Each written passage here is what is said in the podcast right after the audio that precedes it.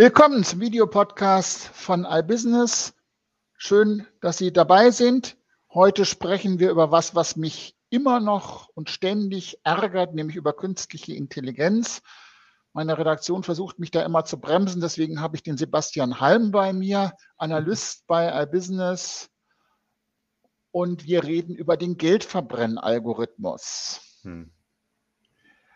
Künstliche Intelligenz hat ja das stellt sich ja immer wieder fest, ein paar sehr inhärente Probleme, weil er ist erstens nicht künstlich und zweitens nicht intelligent, was immer auch die Softwareanbieter sagen. Sebastian, du hast ja schon seit Jahren dich hm. mit diesem Thema immer mal wieder auseinandergesetzt. Was sind denn hm. eigentlich die Probleme bei künstlicher Intelligenz? Also, ich glaube, dass es, es gibt ja dieses berühmte äh, Zitat von der ähm, hochentwickelten Technik, die irgendwann nicht mehr von Magie zu unterscheiden ist. Ich glaube, dass die Leute durchaus wissen, dass es keine Magie ist, aber sie denken, dass diese Technik alles kann. Du schmeißt da all deine Daten rein und dann fällt hinten eine perfekte Marketingkampagne raus. Und wenn man nicht versteht, wie es geht, dann macht man unfassbare Fehler dabei und dann hat das, wie du so schön sagst, schon mit Intelligenz nichts mehr zu tun. Also man fragt sich gar nicht, also was taugen meine Daten überhaupt? Wer programmiert das? Sind da vielleicht Vorbehalte drin und so weiter? Ich könnte jetzt ja stundenlang darüber erzählen, aber vielleicht nur mal in einem Beispiel gemacht, dieser berühmte Vorfall, als man ähm, gesagt hat, äh, Google hätte einen rassistischen Bilderkennungsalgorithmus, weil ähm, da quasi, wenn man, der, da hat man eine, ein Google-Algorithmus hat Bilder sortiert und hat äh, Menschen und Tiere auseinandersortiert und hat Menschen und Menschenaffenbilder in eine Kategorie abgelegt und er hat irgendwann Leute mit schwarzer Hautfarbe in die Menschenaffenkategorie gelegt. Und dann hat man gesagt, oh, dieser äh, äh, Algorithmus ist vielleicht rassistisch. Nee, der hat nur nicht geschnallt, dass es Menschen mit schwarzer Hautfarbe gibt. Warum hat er das nicht geschnallt? Das hat ihm keiner beigebracht. Für den war alles, was von der weißen, ähm, ich bin jetzt wirklich eher ein bleicher Zeitgenosse, von dieser kalkfarbenen ähm, äh, äh, äh Dateninputsmenge abweichte, die er bekommen hat, war automatisch für ihn nicht menschlich. Der Rassismus meint das nicht böse. Äh, der, der, Rassismus meint das, der, der Algorithmus ist nicht rassistisch, weil er Rassist ist, sondern weil die Leute, die davor saßen, nicht sensibel genug programmiert haben. Und das ist das Problem.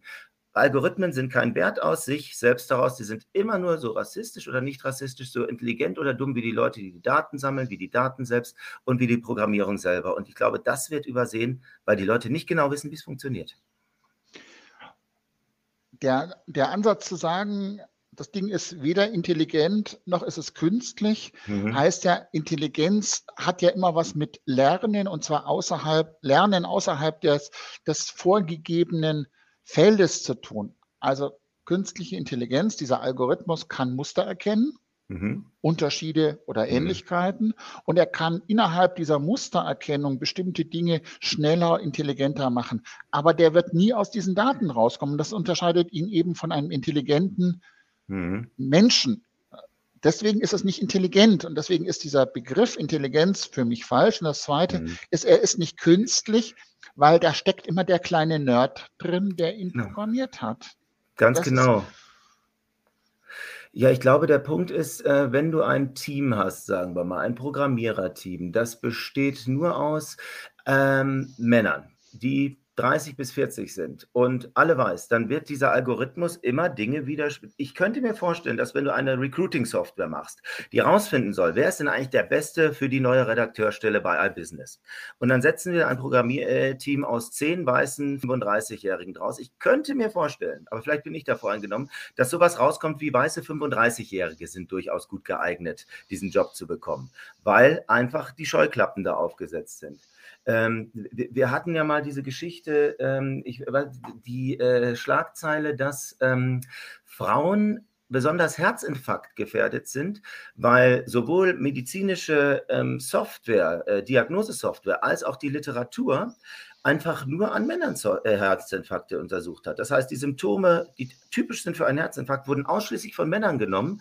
Und wenn Frauen sowas nicht hatten, die üblichen Symptome, dann hatten die keinen Herzinfarkt. Keiner ist auf die Idee gekommen, dass sich das bei Frauen vollkommen anders äußert, dass du einen Herzinfarkt haben kannst als Frau, ohne ein einziges der typischen männlichen Symptome zu zeigen. Und da ist ne, die Scheuklappe im Programmiererteam. Ich glaube, du sagst ja auch immer ganz gerne, dass das, ähm, du hast, formulierst es äh, eleganter als ich, aber im Prinzip, dass das menschliche Frontend das Problem ist. Ne? Ja, ich glaube, das menschliche Frontend ist noch an einer ganz anderen Stelle das Problem. Nämlich mhm. zu sagen, du hast einen Algorithmus, du hast also eine mhm. Maschine, ähm, um das erstmal neutral zu formulieren, und du hast einen Menschen, der diese Maschine steuert. Das heißt, wenn wir über integrierte KI-gestützte Marketing-Systeme reden, mhm. dann hast du ja den Marketingverantwortlichen, der sie nutzt. Mhm. Und ich glaube, dass eben diese integrierten KI-gestützten Marketing-Systeme zur betriebswirtschaftlichen Erfolgsgeschichte der Online-Kommunikation mindestens genauso viel beitragen wie das Dynamit zur Schaffung des Weltfriedens oder Facebook zur Fortschritt der gesellschaftlichen Diskussion. Also du bist ich, kein Fan.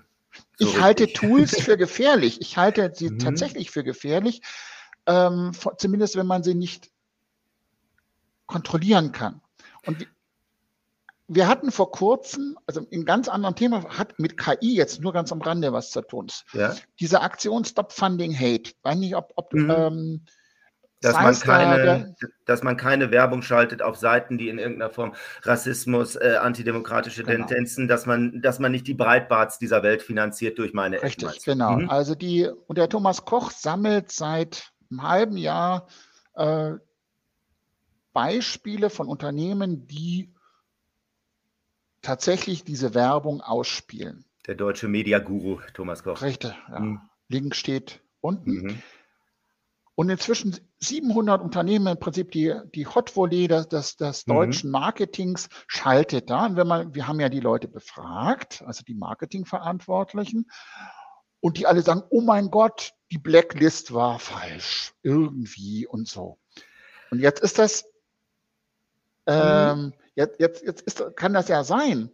Da, oder da gibt es Probleme, weil Google diese, diese Blacklisten aushebelt und all diese, diese ganzen Sachen. Aber wenn man die Entscheider fragt, wenn man die Leute fragt, die verantwortlich sind dafür, dass, ähm, dass von irgendeinem Unternehmen eine, ein Stückchen ähm, Anzeige irgendwo ausgespielt wird und fragt ja, wie, wie funktioniert denn das eigentlich? Also wie kommt mhm. von diesem Unternehmen eine Anzeige auf äh, dieses Portal auf, auf, auf, die, auf, auf eine Hate-Seite? Sie wissen es nicht. Sie, Sie wissen es ne? tatsächlich ne? nicht.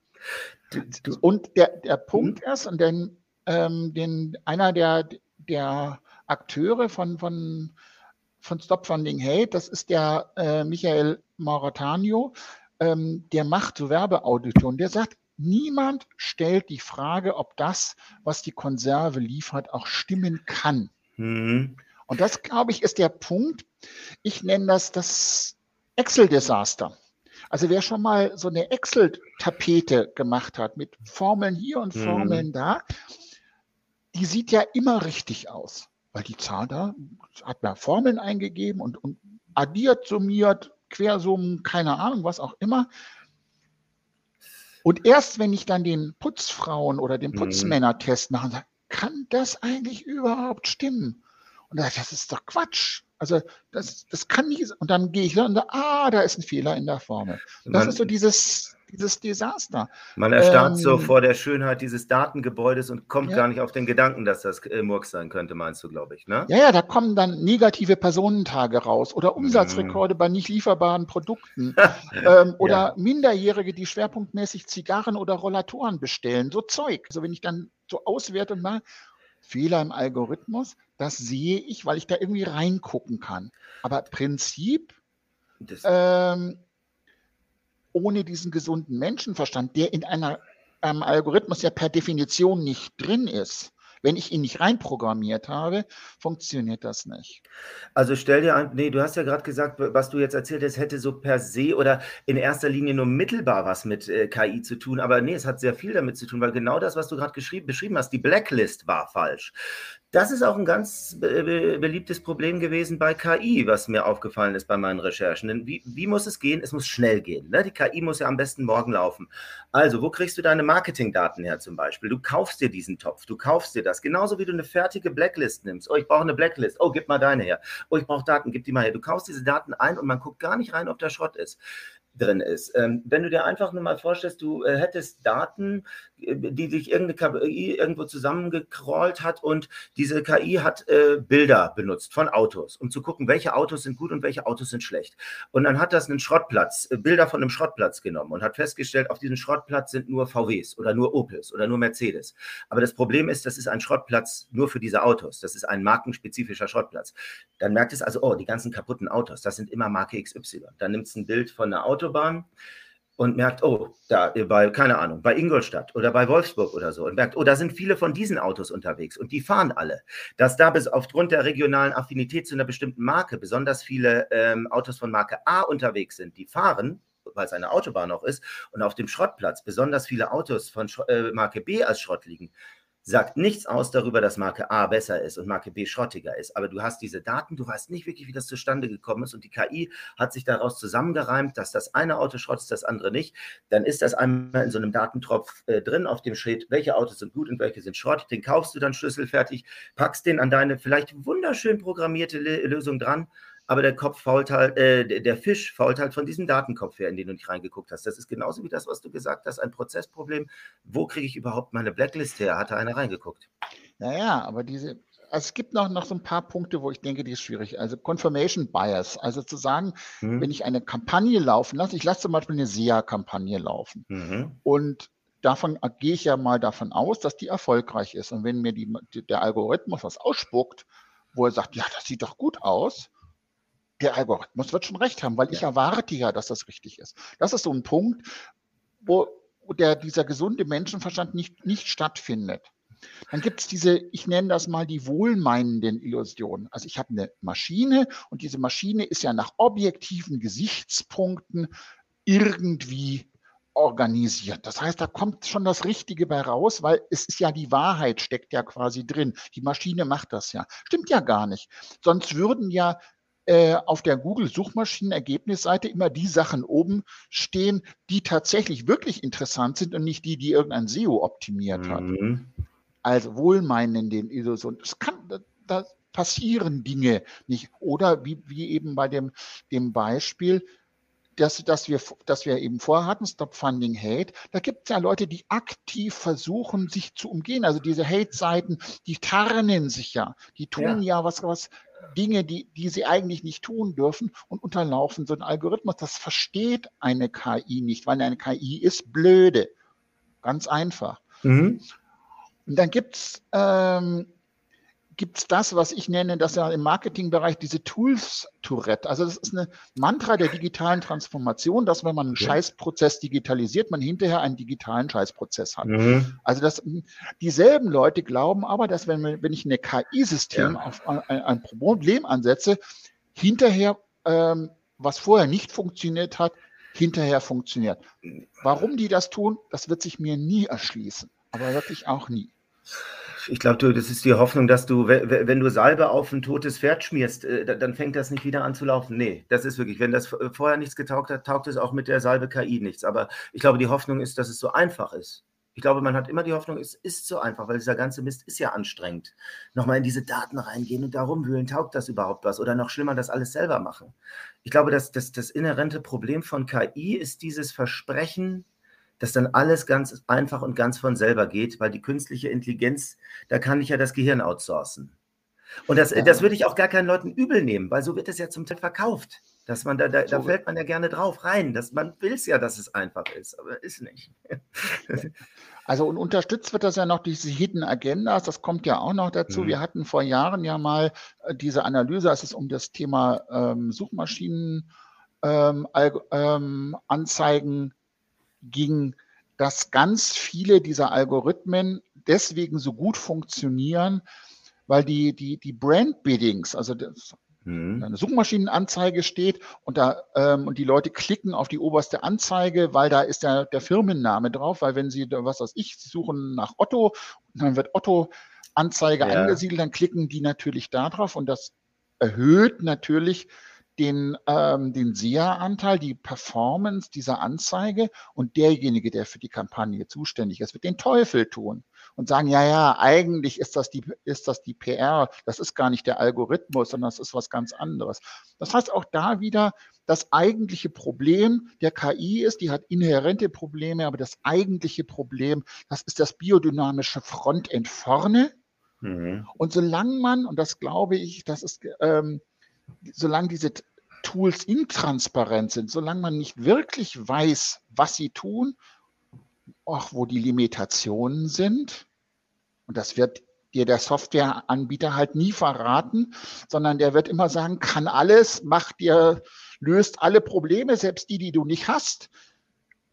Und solange ich nicht selber denke und mich darauf verlasse, dass ja. da eine Maschine irgendwas tut, wird das scheitern. Deswegen glaube ich eben, dass ganz viel von diesen KI-Systemen oder die, die so genannt werden, Geldverbrenner sind. Zumindest solange wir als Marketing, Online-Marketer, als Marketer nicht lernen, wie man mit diesen Dingern umgeht. Ich nehme doch auch keinen Bagger und gehe damit Rennen fahren auf den Nürburgring. Da weiß ich, dieser Bagger ist vielleicht für was anderes zu besser ja. geeignet, während ich dann den meinen äh, Porsche vielleicht auch nicht dazu verwende, äh, ein Loch zu graben, um einen, äh, einen Fluss umzuleiten.